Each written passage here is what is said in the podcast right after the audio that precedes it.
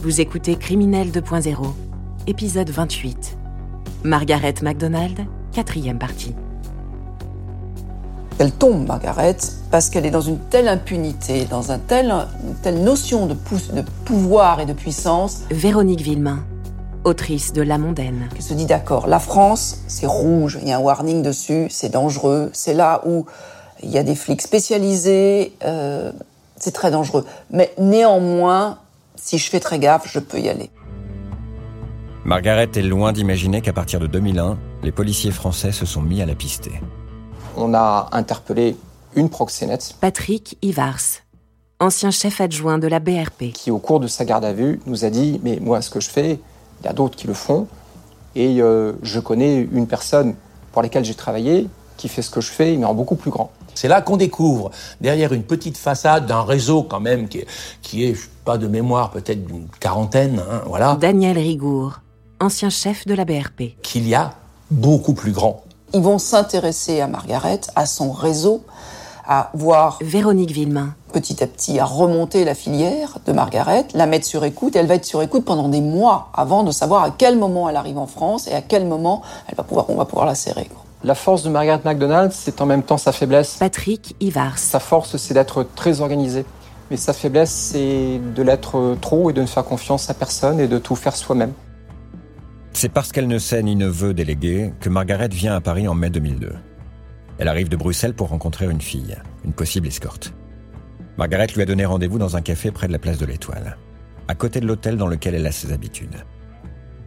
L'occasion est trop belle pour les policiers de la BRP.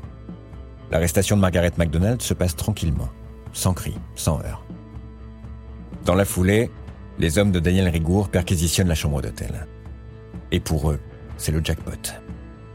Margaret comprend qu'ils vont saisir son ordinateur et que c'est donc fichu. Elle faisait la tête euh, quand on a pris l'ordinateur. Daniel Rigour. Parce qu'elle savait qu'on allait le, le décrypter et de l'analyser complètement. Margaret note absolument tout dans cet ordinateur. Chacune des passes de ses escortes y est répertoriée, et ce depuis près de 7 ans. Pour Daniel Rigour, cet ordinateur, c'est un don du ciel, presque inespéré. Il nous sort le listing donc de toutes les filles qui sont sous contrat avec Margaret McDonald. Et il y en a plus de 400, 430 si j'ai bonne mémoire, et euh, une, une vingtaine de garçons. Pour la brigade de répression du proxénétisme, la prise est énorme. Margaret est conduite dans les locaux de la BRP au 36 quai des Orfèvres. Ce jour-là, je dois dire qu'elle est assez sonnée, assez marquée et assez abattue quand même. Le visage assez froid, ça c'est ce qui marque. Hein. Je me souviens l'avoir croisée rapidement dans les couloirs. Euh, c'était pas quelqu'un de très engageant. Mais on peut pas demander non plus à des proxénètes qui sont en garde à vue d'avoir un, visage engageant quand ils sont en garde à vue euh, à la mondaine. C'est pas toujours possible, bien sûr. Elle dit mais moi, je, je suis une businesswoman, c'est tout. Je, voilà, j'ai une agence, certes, je, je, contacte des jeunes femmes et je les mets en relation avec euh, des hommes qui veulent passer une soirée parce qu'ils sont en déplacement à Paris et, et qu'ils veulent de la compagnie euh, euh, agréable pour discuter, pour disserter ou pour présenter comme secrétaire de direction, voilà, s'ils ont un, un, un dîner d'affaires. Quand Axel apprend que Margaret est en garde à vue, pour la jeune femme, c'est à la fois une surprise et un choc. Quand j'ai su qu'elle s'était faite arrêter, j'étais à l'époque en Guadeloupe en vacances et je, suis revenue sur Paris euh, très vite parce que c'est une femme qui malgré tout m'avait fait gagner beaucoup d'argent et euh, quand j'ai appelé des copines hôtesses de l'air qui avaient pu bosser pour elle euh, et que je leur ai dit il faut l'aider, personne n'a été là. Margaret est conduite à la prison de Fleury-Mérogis. L'instruction se poursuit. La Madame Claude Britannique, comme titre les journaux, n'est jugée que 17 mois plus tard, le 23 octobre 2003. Ironie du sort, c'est le jour de son anniversaire. Margaret fête, si l'on peut dire, ses 44 ans.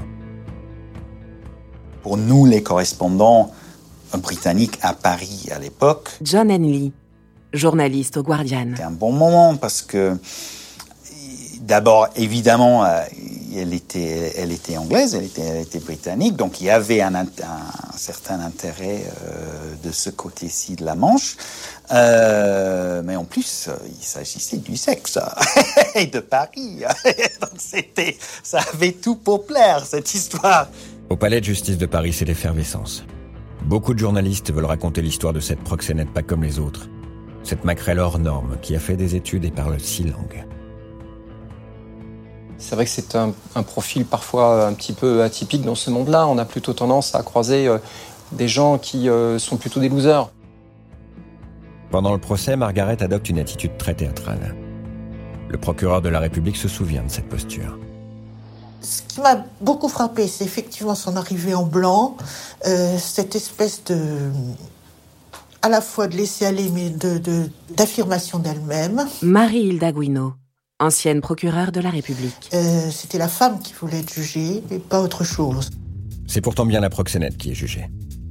Mais la procureure va effectivement prendre en compte la particularité du dossier. Quasi vierge, pas de violence vis-à-vis des escortes, pas de traite d'êtres humains. Alors qu'elle peut aller jusqu'à 10 ans de réclusion, Marie-Hilda Guino n'en requiert que 6.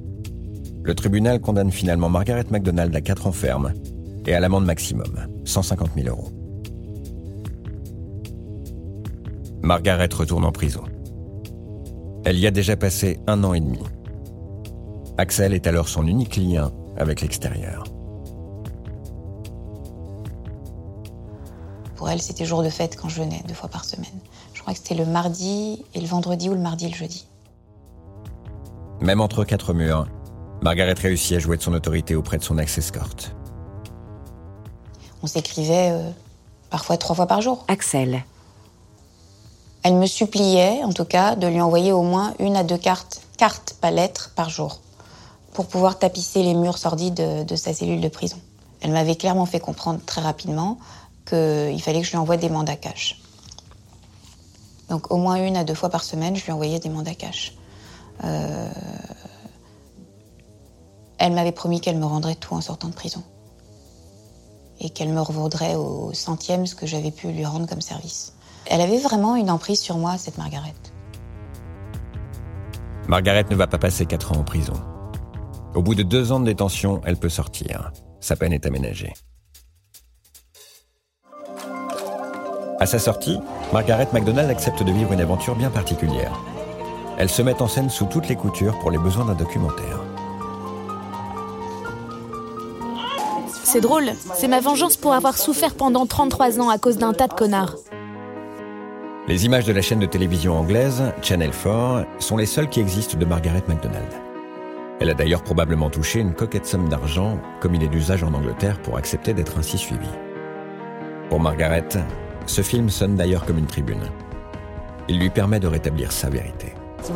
Gérer un service d'escorte illégal dans un tas de pays. Juste parce que c'est illégal en France et que je suis allée en prison pour ça, pourquoi je devrais en avoir honte?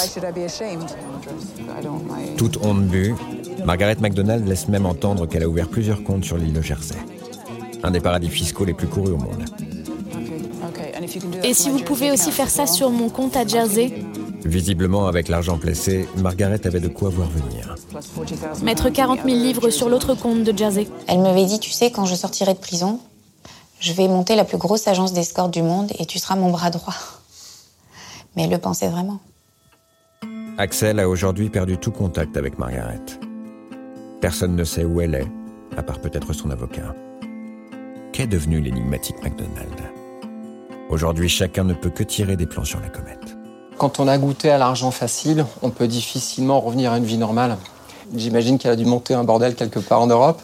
C'est très probable. Ou alors un site internet. J'imagine qu'elle doit gagner de l'argent euh, toujours dans ce même milieu-là. Mais je ne pense pas qu'elle commette le risque d'en revenir en France.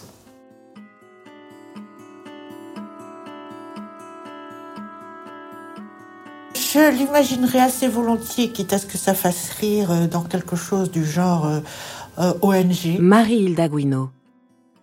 Elle a tourné la page, elle euh, mène une vie bien loin aujourd'hui de celle qu'elle a pu mener à l'époque, et ça je peux vous le dire. Emmanuel Marcini, avocat de Margaret MacDonald. Euh, sans peur d'être démenti ni contredit.